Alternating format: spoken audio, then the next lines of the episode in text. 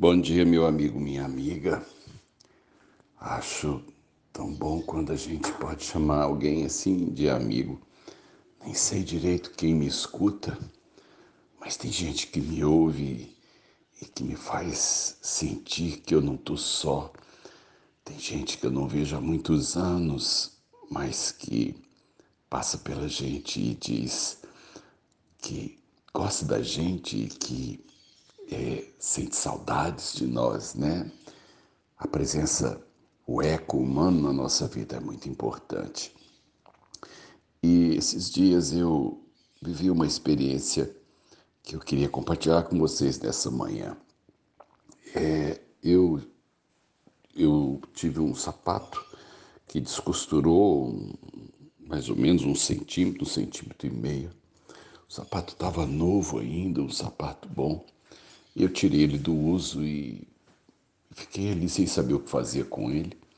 Pensei em jogar fora, mas deu dó. E esses dias, no meus, né, dos meus ir e vir, é, eu vi que alguém alugou uma portinha muito pequena e colocou um concerto de sapatos e bolsas. Falei, ah, então agora eu vou resolver meu problema. Peguei o sapato, e parei na porta do concerto. Ao entrar, encontrei ali um senhorzinho de uns setenta e poucos anos. E o cômodo era muito pequeno, e o cômodo estava muito bagunçado. E talvez, né, pensei que fosse porque ele havia acabado de mudar. E olhei e não vi máquina de costura. Eu falei, Ô senhor, eu trouxe um sapato para costurar, mas parece que o senhor não tem máquina. Ele disse: Não, amigo, eu, eu trabalho, eu costuro a mão. Fica melhor do que na máquina. O senhor pode deixar aqui que eu faço o conserto.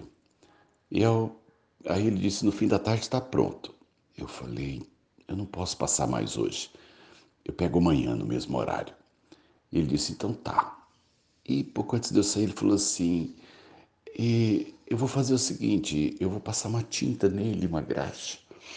Com mais cinco reais ele vai ficar como novo. E aí eu percebi que ele estava precisando de cinco reais a mais naquele trabalho. Para ele, cinco reais faria grande diferença, para mim nem tanto. Eu falei, só pode passar a tinta e pode engraxar.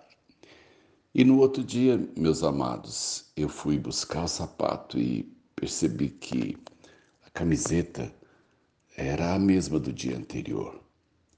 E aí eu olhei o colchonete enrolado num canto e as coisas dele amontoadas no outro.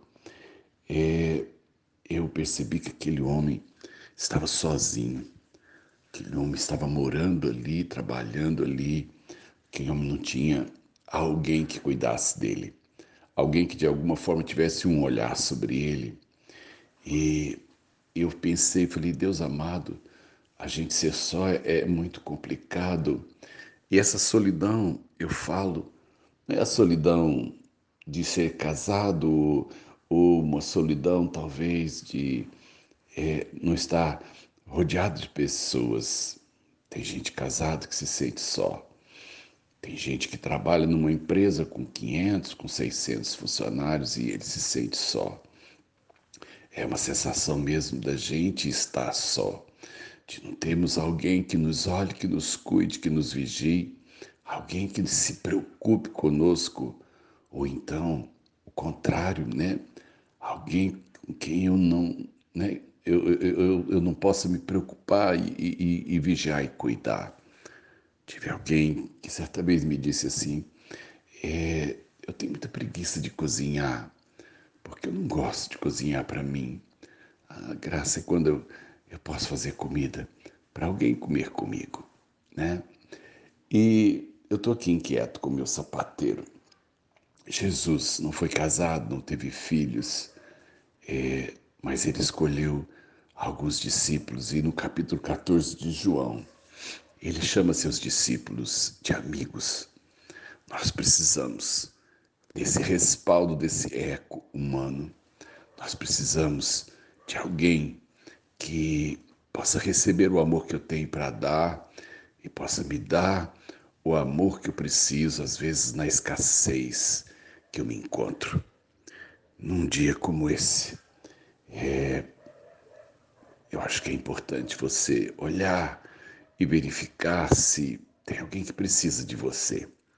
Ou então, se hoje você está precisando do amor e do cuidado de alguém, é, vamos exercer o amor nesse dia, vamos dar e receber um pouco de cuidado.